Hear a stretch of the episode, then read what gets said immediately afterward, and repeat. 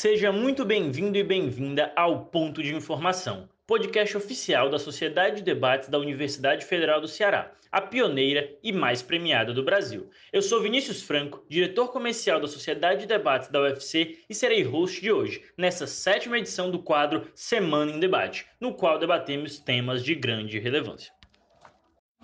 No episódio de hoje, debateremos se a renovação da PEC do Fundeb traz melhores perspectivas para a alocação de verbas destinadas à educação pública brasileira. O Fundeb, que entrou em vigor em janeiro de 2007, não é um único fundo. Na verdade, ele é um conjunto de 27 fundos, ou seja, 26 estaduais e um do Distrito Federal, que serve como mecanismo de redistribuição de recursos destinados à educação básica. Isto é, trata-se de um grande cofre do qual sai dinheiro para valorizar os professores e desenvolver e manter funcionando todas as etapas da educação básica. Assim, cada estado e o próprio Distrito Federal tem um fundo que funciona praticamente como uma conta bancária coletiva em que entram recursos de diferentes fontes de impostos estaduais e municipais e, até mesmo em, alguns casos, transferências do governo federal para os estados e para os municípios. Em agosto desse ano, o Senado Federal aprovou nesta terça-feira, agora no dia 25, a proposta de emenda à Constituição que torna permanente o Fundeb e aumenta o seu alcance. A PEC aprovada aumenta em 13% a participação da União nos recursos destinados ao fundo. Assim, o questionamento que fica é: a renovação da PEC do Fundeb traz ou não essas melhores perspectivas para a alocação de verbas destinadas à educação pública brasileira? A gente passou um tempinho aí offline, volta agora com o nosso podcast nesse tema de grande relevância. Para isso, apresento agora a vocês nossos convidados de hoje. No time da defesa teremos Daniel Rocha, diretor nacional de pesquisa do Instituto Brasileiro de Debates, campeão do torneio temático de debates em 2016, organizado pela própria Universidade Federal do Ceará, aqui a nossa casa, vice-campeão do Interuniversitário da Universidade Federal de Minas Gerais e melhor debatedor do Campeonato Potiguar de 2019. Pela oposição, nós teremos Ítalo Juan, campeão nordestino de 2019, campeão do Unifor Debate 2020 e vice-campeão em 2019 do torneio Rio-São Paulo. Como de praxe, nós teremos basicamente cinco rodadas. Cada um dos debatedores terá cerca de 3 minutos para fazer apontamentos pontuais, seja pelo lado da defesa, seja pelo lado da oposição, falando um pouquinho aí sobre essa PEC do Fundeb. Eu vou começar pela defesa, depois passar para a oposição e ao final cada um deles vai ter 3 minutos para mostrar por que, que eles se sagram vencedores nesse debate, por que, que as ideias apresentadas por eles foram melhores. Então, para começar nosso debate, eu reconheço Daniel Rocha pelo tempo de 3 minutos na defesa. Muito boa noite a todos. É, boa noite, ouvintes. Boa noite, Franco. Boa noite, Juan. Boa noite a todo mundo que está ouvindo a gente. Vamos lá começar a falar sobre o Fundeb, né? Primeiramente, é um prazer estar voltando aqui para esse podcast depois de tanto tempo e um prazer maior ainda estar falando desse tema que é tão caro a mim, que é a educação brasileira, certo? Uh, ouvintes, quando a gente fala da discussão sobre o Fundeb, a gente tem que entender o contexto de onde a gente está trabalhando, é, quais eram as propostas possíveis dentro do governo e principalmente quais são os problemas que esse novo Fundeb visa resolver. Então, o Fundeb ele nasce num contexto em que a Constituição ela precisa de uma medida de aprova uma medida que seja aprovada, e a gente está falando já da Constituição de 88, né? Então a gente precisa de uma medida que garanta um nível de equiparidade entre os estados e municípios para compensar as diferenças regionais. Então, basicamente, o Fundeb ele surge do antigo Funcaf, e ele surge objetivado em estabelecer essa igualdade entre os estados, garantindo um nível de renda voltado para a educação de forma específica, já mostrando que desde o início da Constituição a gente já tem essa atenção especial provinda do governo federal de investimento educacional, certo? Mais do que isso, o Fundeb ele nasce com o objetivo de criar as bases necessárias para que o Brasil ele consiga alavancar um plano educacional eficiente, um plano educacional permanente e depois e além disso consiga manter esse plano com o passar do tempo. Beleza. Quando a gente tem, a gente chega em 2020, a gente tem a finalização, encerramento do, das práticas do Fundeb, né, que seria o, o, o, suposto encerramento do fundo, e aí é que a gente precisa da aprovação da nova PEC, né? Ah, o projeto de emenda à Constituição, ele nasce com objetivos um pouco diferentes do que a gente tinha da proposta original. Agora a gente quer uniformizar objetivado de um plano nacional de ensino, um plano nacional de educação mais eficiente, que consiga garantir de uma forma melhor a equiparação e tem alguns pontos específicos que ele, que ele tenta melhorar. E aí vamos lá. Agora partindo sobre o que a gente está buscando resolver. Cada uma das minhas falas eu vou trazer uma problemática diferente, mas eu acho que a primeira fala que a gente pode adicionar aqui é o acesso à educação infantil, certo? O acesso à educação infantil ele acaba se tornando extremamente relevante dentro do nosso contexto, porque boa parte da, da problemática educacional que o Brasil enfrenta hoje é o acesso a essa educação. a gente não está falando aqui de ensino médio, a gente está falando do, do, início do ensino fundamental e ensino primário, né? principalmente a, as creches como um todo. A questão é que boa parte desse problema ele costuma não ser muito visualizado dentro do contexto nacional, mas é sim um problema grave dentro da educação. Sendo que, embora a gente tenha uma demanda muito alta, muitas vezes a gente não tem recursos suficientes, não somente para a instituição, ou seja, para a construção e manutenção das instituições que vão deixar essa, essa educação mais acessível, como o pagamento de um profissional qualificado, que muitas vezes tende a ser um pouco mais complicado e um pouco mais burocrático do que os profissionais dos outros núcleos educacionais. Então, a primeira coisa que o novo Fundeb ele vem a organizar é garantir uma vinculação específica, uma porcentagem específica do fundo que seja destinada a cada estado, sendo que essa porcentagem necessariamente vai para essa educação primária, para a estrutura dessas creches, para o pagamento dos profissionais dessas creches, assim garantindo que cada um dos municípios e estados necessariamente tem uma renda mínima para essas áreas, sendo que em outros cenários isso não acontecia. Então, a primeira coisa que nós vamos resolver aqui, que nós visamos resolver aqui, é exatamente trazer um maior acesso e garantias de uso de financiamento e de recursos para a educação primária infantil.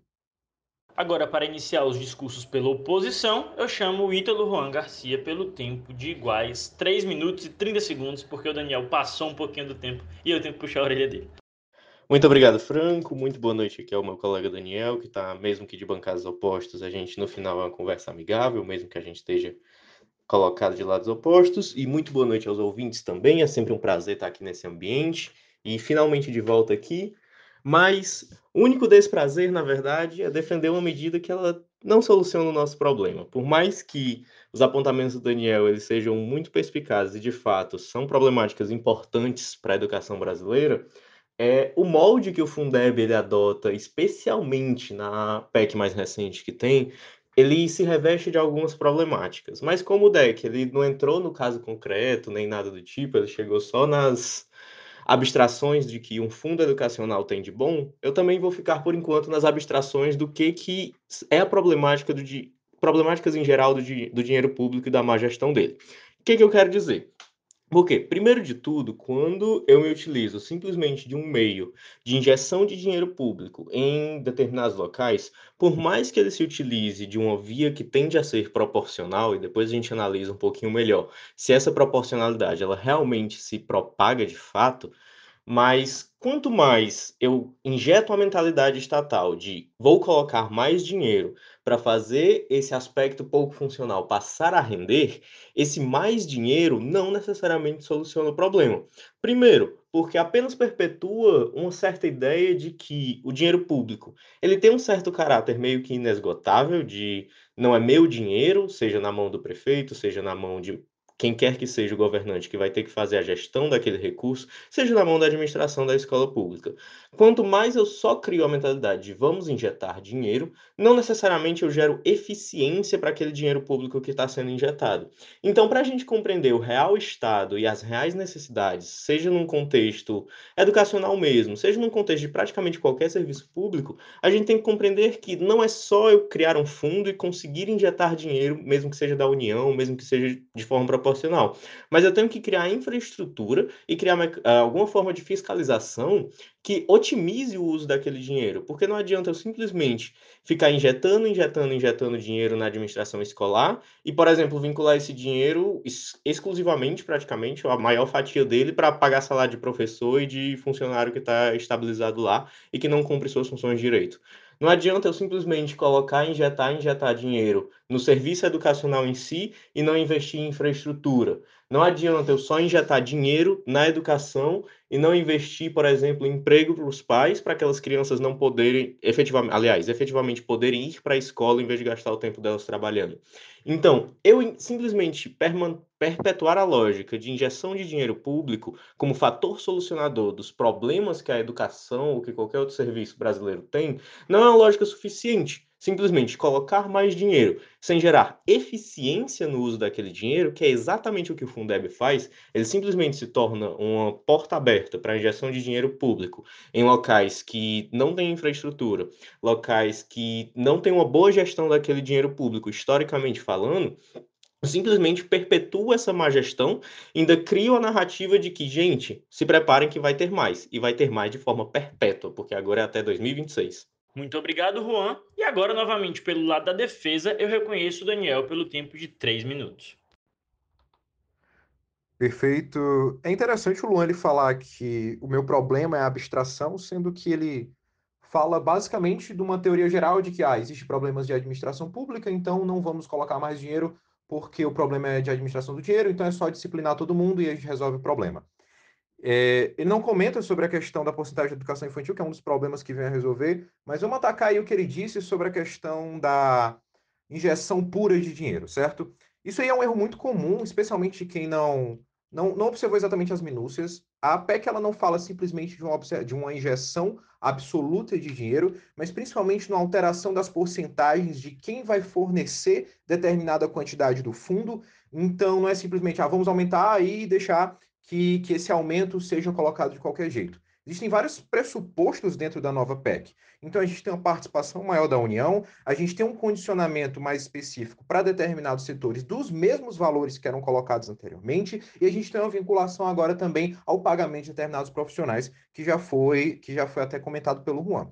E assim, eu já vou comentar sobre isso, mas talvez o ponto mais importante disso que ele faz parecer que é algo muito abstrato, que vai ser extremamente aberto. Mas uma das novas, uma das grandes inovações dessa PEC, e assim, uma das partes mais elogiadas, é exatamente que, diferente do antigo Fundeb, ela coloca uma maneira de vinculação da, dos repasses para que exista uma análise constante se aqueles repasses estão sendo eficientes ou se aqueles repasses estão surtindo os efeitos necessários. Isso quer dizer o quê? Isso quer dizer que a vinculação desses repasses ele não existe simplesmente pela existência de uma renda menor. Ah, determinado estado tem estado ou município tem uma renda menor, então ele vai necessariamente receber determinada porcentagem. Não é mais assim. No Fundeb, ele perpassa que existe uma base de análise de desempenho. A partir da hora que você tem um determinado repasse da União e dos estados para os municípios, você tem uma perspectiva de desempenho que deve ser alcançada com base naqueles fundos. E com essa nova perspectiva de desempenho, ou seja, com esses novos parâmetros de metas que agora tendem a ser alcançados, a capacidade do município alcançar ou não, conseguir ou não bater essas metas, vai vincular diretamente a capacidade dele de receber esse valor novamente de forma posterior no ano seguinte, no ano fiscal seguinte. Isso quer dizer o quê? Você agora possui um processo de disciplinarização maior dos municípios de forma especial frente à educação infantil, à educação básica como um todo, porque agora eles têm objetivos a serem atingidos. Diferentemente do antigo Fundeb, que era uma, uma amplitude de, de preceitos muito mais ampla, que era uma vinculação muito mais voltada para a renda e não para os resultados que iam sendo atendidos, o novo Fundeb ele já consegue disciplinar de uma maneira maior, de uma maneira muito mais eficiente. É óbvio que nós vamos continuar com a problemática geral da disciplina fiscal, ainda vai haver problemas de gestão, mas a questão é que, dentro da perspectiva do que estava, a nova PEC agora ela coloca uma disciplina maior, parâmetros mais interessantes e, principalmente, metas para que esses municípios façam valer o que foi investido neles, tanto pelos estados como pela União.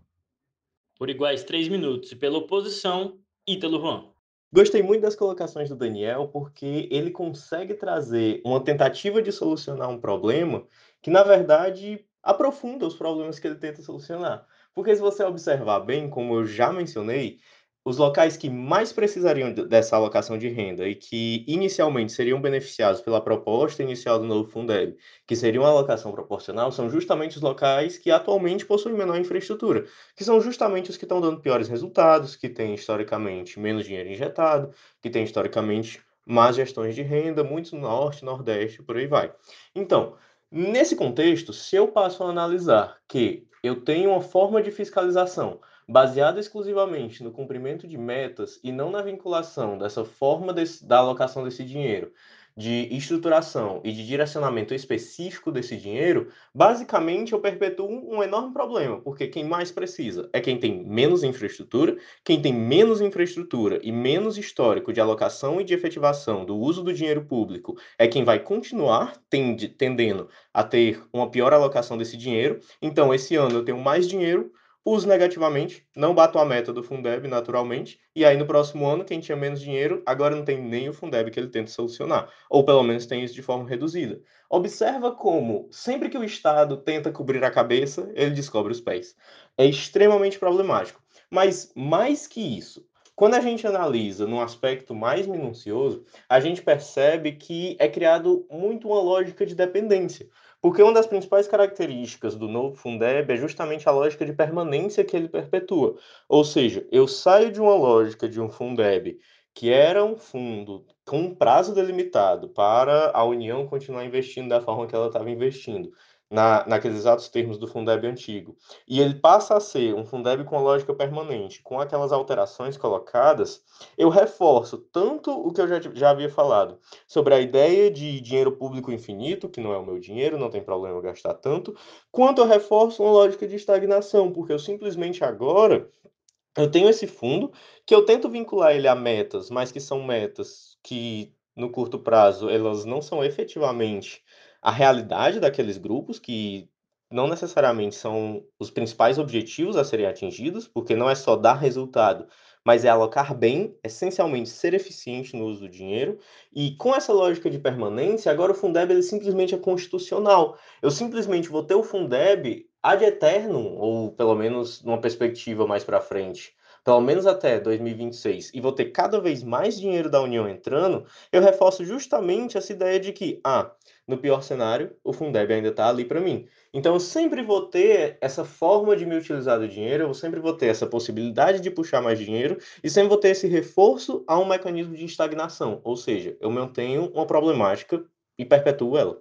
Muito obrigado, Juan. E agora, como é de praxe na nossa terceira rodada do quadro Semana em Debate, a gente pede aqui para os nossos ouvintes da própria Sociedade de Debates, e hoje a gente tem aqui a presença ilustre dos nossos membros aspirantes, a Janaína, o Paulo Juan e o nosso querido Perry, aí, apelidado, querido João Vitor, que formularam uma pergunta para que a gente possa fomentar esse debate, aprofundá-lo em linhas que ainda não foram tratadas com profundidade até o momento. E aí a pergunta que eles fizeram para vocês e que vocês devem responder, tanto pela defesa quanto pela oposição, complementando com a argumentação de vocês, é a seguinte: a PEC prevê um aumento do valor de 60% para 70% que devem ser direcionados ao pagamento de professores. Esse repasse de verba predestinado poderia engessar demais o uso de seus recursos, tendo em vista que existem outras problemáticas como a evasão escolar e a falta de estrutura das escolas públicas. E pelo, por três minutos, pelo lado da defesa, para responder essa pergunta, Daniel Rocha.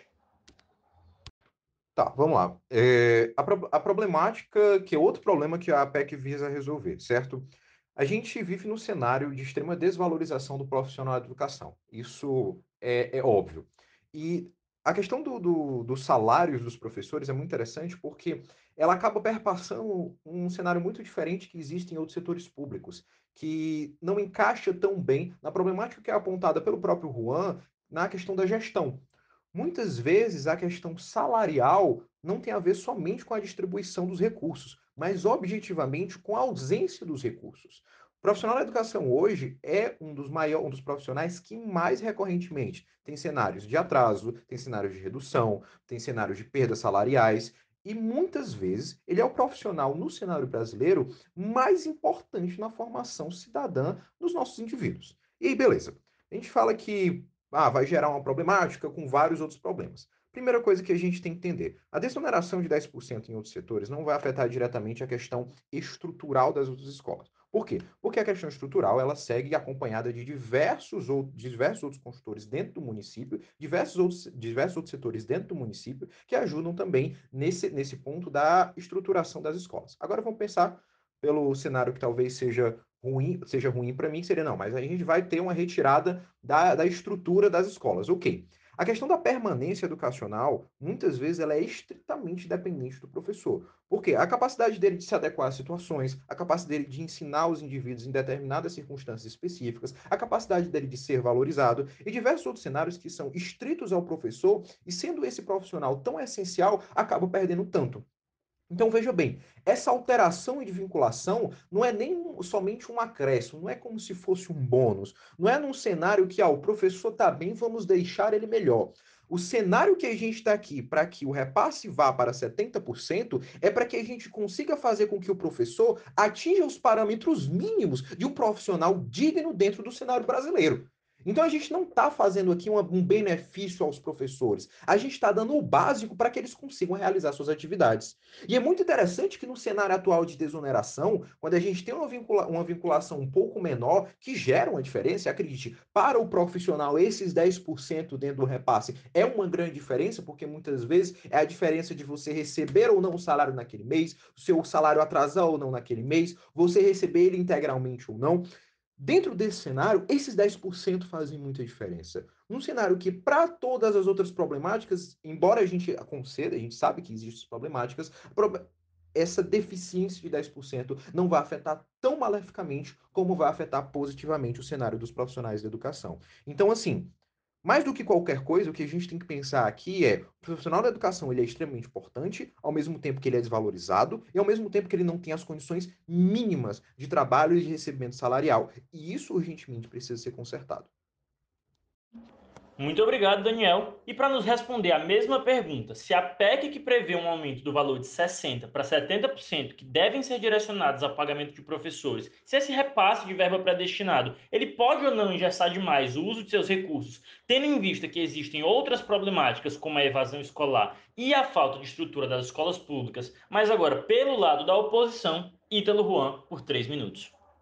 Vinícius, eu gosto muito dessa pergunta porque ela ilustra bem como tudo que o meu companheiro tenta trazer para melhora da educação brasileira com base no Fundeb, a gente pode cortar 70%.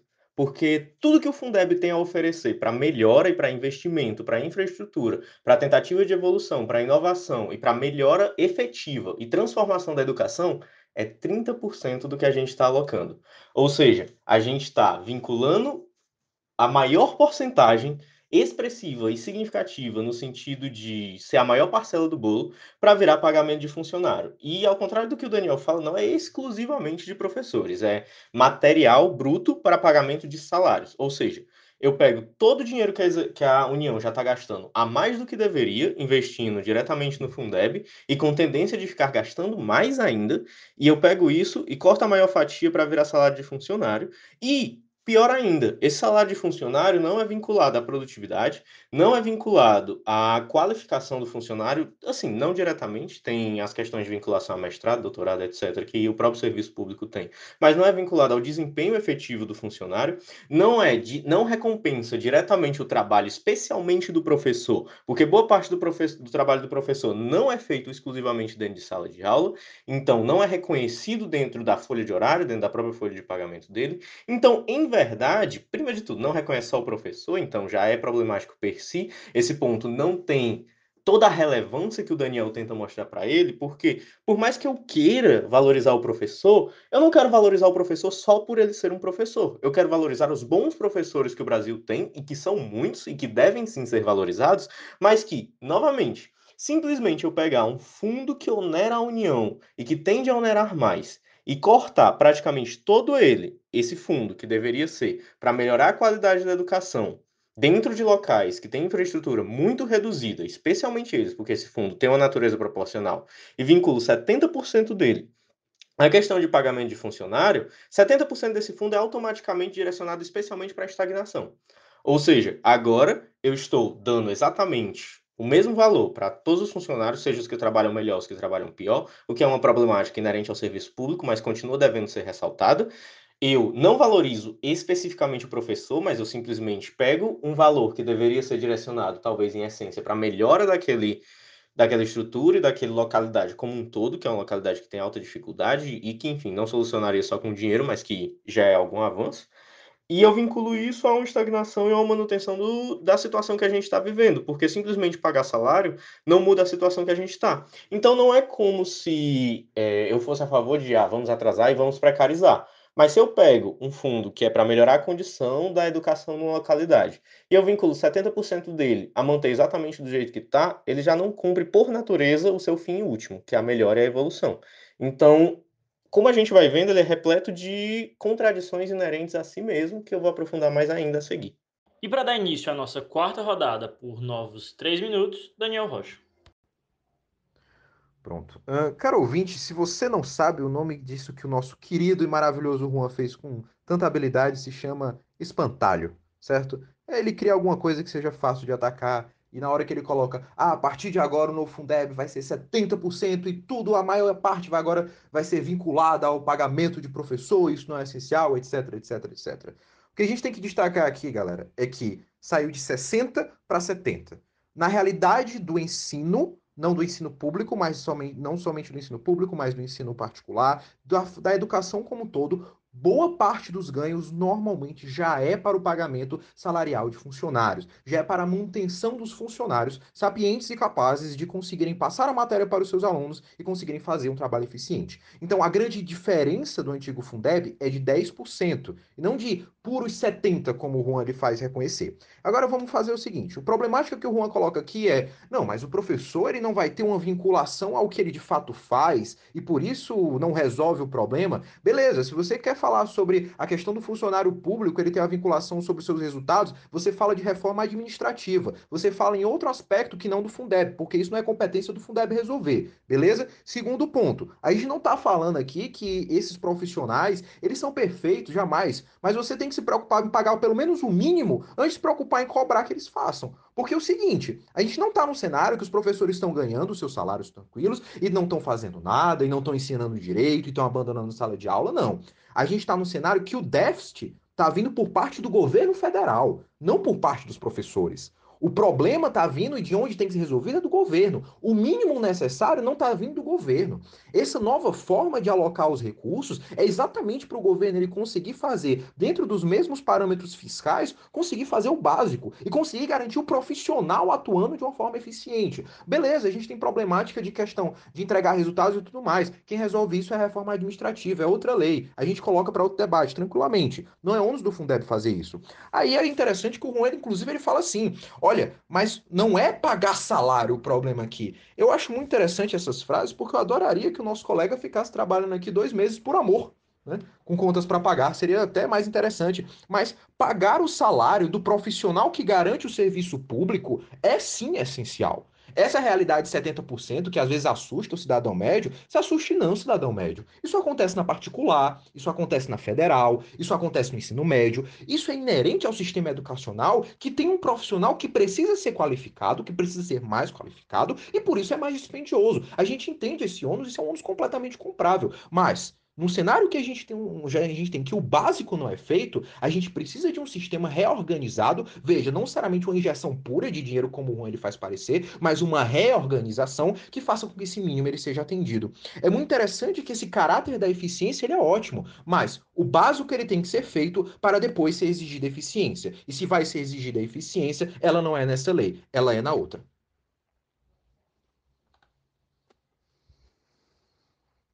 Depois dessa breve aula sobre falácias e sobre falácia do espantalho, e nesse debate que está ficando um pouquinho mais acalorado, eu peço até desculpa, desculpa para o nosso público, porque os nervos estão à flor da pele aqui nesse tema de educação depois de um tempinho parados. Os meninos aqui se empolgaram. Ítalo Juan, por três minutos. Gente, meu caro ouvinte, eu não vou ficar dando aula sobre falácias para vocês, mas eu acho que ficou bem claro que a principal função do espantalho é desviar a atenção. Porque desviou tanto a atenção que o Daniel não conseguiu perceber que o fato de estar errado antes em vincular 60% a salário não torna certo vincular 70%. Se eu sou contra os 70%, provavelmente eu seria e sou contra os 60% aqui no, para fins dessa discussão. Porque, reparem, também é importante fazer um breve esclarecimento. Eu não estou aqui querendo criticar as medidas em prol da educação em abstrato. Eu estou aqui criticando as ideias do Fundeb novo enquanto medidas de melhoramento da educação brasileira, porque elas não solucionam efetivamente os problemas. Ou seja, não quer dizer que eu não acho que o salário deva ser pago e deva ser pago de forma tempestiva e correta, e seja garantido o mínimo da dignidade para todo trabalhador, não só para os professores. Mas eu acho que a vinculação de um fundo para a educação, que tem per si a fundamental finalidade de gerar desenvolvimento educacional, para ser para algo que basicamente garante sua estagnação, que é o pagamento de salários, vai contra o que ele se propõe. Não estou dizendo que salários não devam ser pagos, mas para fins deste debate, o Fundeb ele tanto vai contra o que ele se propõe, como ele não soluciona problemas estruturais. Então, para além disso, a gente tem que atentar para duas importantes questões. A primeira delas é que, com essa ideia do Fundeb, eu reforço a narrativa de dependência dos estados e dos municípios para com a União Federal, que é uma problemática muito forte dentro do cenário brasileiro que a gente tem, que os estados e municípios eles têm uma autonomia que ela é basicamente falsa, é uma autonomia para constituinte escrever, porque na Constituição a gente esclarece que os estados e municípios têm plenos poderes para legislar, para se organizar da forma como preferirem, mas na hora de precisar de dinheiro, todo mundo precisa se socorrer da, da, da União, seja através do Fundeb, seja através de qualquer área. Então, reforço essa problemática que ela é inerente dentro do Brasil, por conta dessa inversão de, de de não ceder efetivamente a autonomia que os entes federativos precisam, mas além de tudo, eu reforço uma ideia homogeneizante porque eu trabalho a educação basicamente de uma forma altamente similar, porque eu tiro tudo da mesma fonte. E se eu quisesse trabalhar aqui numa via mais desleal, eu ainda diria que eu vinculo ideologicamente a educação ao que está ocorrendo na União. Mas não vou nem adentrar nisso para não ficar um programa muito ideológico. Mas já deu para sentir uma problemática aqui, porque quanto mais força e quanto mais poder eu concentro na mão da União, mais problemático é para os estados e municípios que estão tão sufocados dentro da sua autonomia. E além disso, a maior problemática de todas é o que eu chamo de timing. Por quê? Por mais que o Fundeb esteja certo, por mais que o Fundeb seja a melhor alocação de recursos possível para a educação brasileira e tenha os melhores mecanismos de solução de problemas e de efetivação da educação, não é agora que a gente tem que aprovar isso, no meio de uma pandemia global que atrapalha todos os gastos públicos do Brasil. Eu agradeço mais uma vez pela participação do Juan e agora a gente dá início à nossa finalização desse debate. Nesse último bloco aqui, onde cada um dos debatedores tem três minutos, eles ainda podem dar novos argumentos, mas eles devem também mostrar por que todas as ideias apresentadas por eles ao longo desse debate sagram eles vencedores e por que, que o Fundeb está do lado do bem, por que, que o Fundeb está do lado do mal, para que lado está o espantalho, quem é que está correto, quem é que está errado. E, inicialmente, como de praxe, Daniel Rocha por três minutos. Perfeito. Então, o último discurso aqui já estabelecendo a paz, né? É, vamos lá, então, entender o que foi esse aglomerado de coisas que a gente falou, certo? E talvez respondendo o Juan de, uma forma mais direta, certo?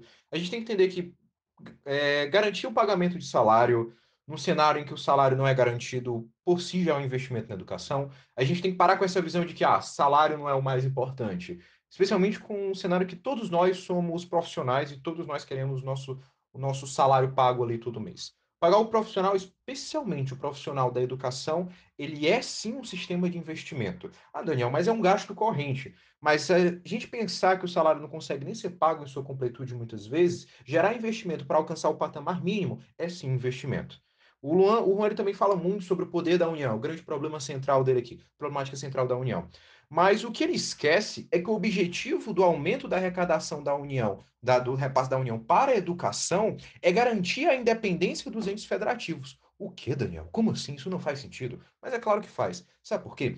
Porque a partir da hora que você tem um município que ele tem um desafogo maior, ele tem uma obrigação menor de arcar com gastos na educação, ou seja, a União aumenta os seus repasses para que o município consiga desonerar-se dentro de alguns setores. Ele consegue, então, fazer investimentos em setores secundários. Então, por mais que você gere, sim, de fato, algum nível de dependência maior por parte da União, que é, sem dúvida, o instituto que tem maior capacidade a garantir níveis mínimos da educação, ou seja, ele é o ente, o ente que pode mais é, criar dependentes, digamos assim, você torna os municípios mais independentes de diversos outros setores no sentido de, oner, de oneração fiscal. Ou seja, você joga um pouco, você joga a educação um pouco para a União e garante que os setores que são propriamente do município e do Estado possam ser agora melhores investidos. Você cria uma redistribuição muito mais eficiente. O Luan ele fala também do timing, da gente estar tá falando de um momento de crise financeira, né, da crise do coronavírus, sim, talvez seja um momento ruim para tomar determinadas decisões, mas no caso específico da PEC do Fundeb é o melhor momento possível que a gente consegue entender que no momento mais crítico, a decisão de reorganização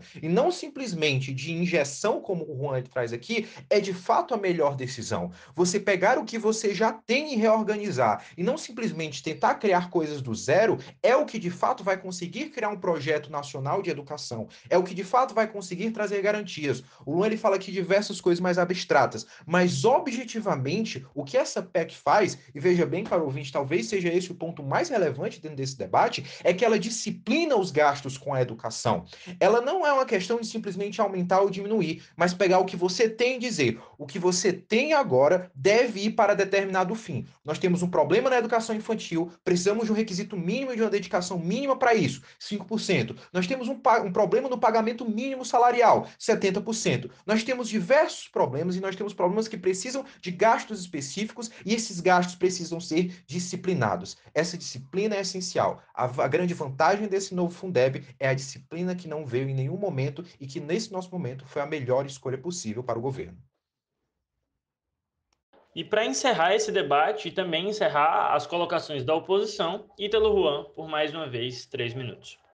Meu caro ouvinte, eu quero solucionar a problemática regional da educação e eu gero homogeneização.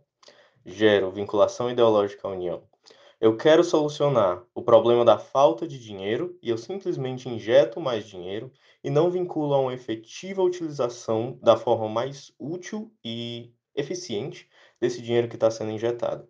Eu quero valorizar o professor, mas eu simplesmente pego a maior fatia do bolo para dar como salário e não invisto no ambiente de trabalho dele. Eu quero que a educação atinja mais pessoas, mas eu simplesmente dou mais dinheiro e perpetuo uma lógica de que o dinheiro público é infinito e permanente e que ele não precisa ser valorizado da forma que deve. Reparem que por mais que as causas sejam nobres, os meios não solucionam os problemas. Esse é o resumo de tudo que o Daniel trouxe aqui para vocês nessa noite. Mas, gente, o que é que sobra quando a gente analisa efetivamente o Fundeb? Temos uma tentativa nobre de valorizar o professor? Temos. Temos uma tentativa de injetar mais dinheiro? Temos. Mas nós mantemos uma lógica, que ela é problemática per si, e nós não solucionamos os grandes problemas que a gente tem, porque a única forma de fiscalização que foi inserida foi com base numa falsa meritocracia de avaliação de metas que não é possível sequer de ser atingido pelos municípios e pelas regionalidades que mais precisam.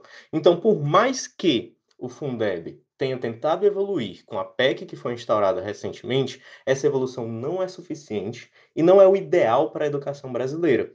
Porque, além de perpetuar todas as lógicas nocivas que eu já falei até então, ela mantém outros grandes problemas de vinculação dos municípios à União, que eu não preciso sequer me aprofundar, porque é palpável no ordenamento jurídico brasileiro, e, além de tudo, é no pior momento possível. Porque não basta eu pegar e querer que a União gaste mais dinheiro de forma direcionada, permanente, e escalonada especialmente para profissionais mais do que para inovação. Eu tenho que fazer isso durante uma pandemia global, quando preciso de muito mais dinheiro emergencialmente na saúde, e dinheiro emergencial ele sai dos cofres públicos prioritariamente, além de qualquer coisa, ou seja, essa dívida a gente vai ter que pagar.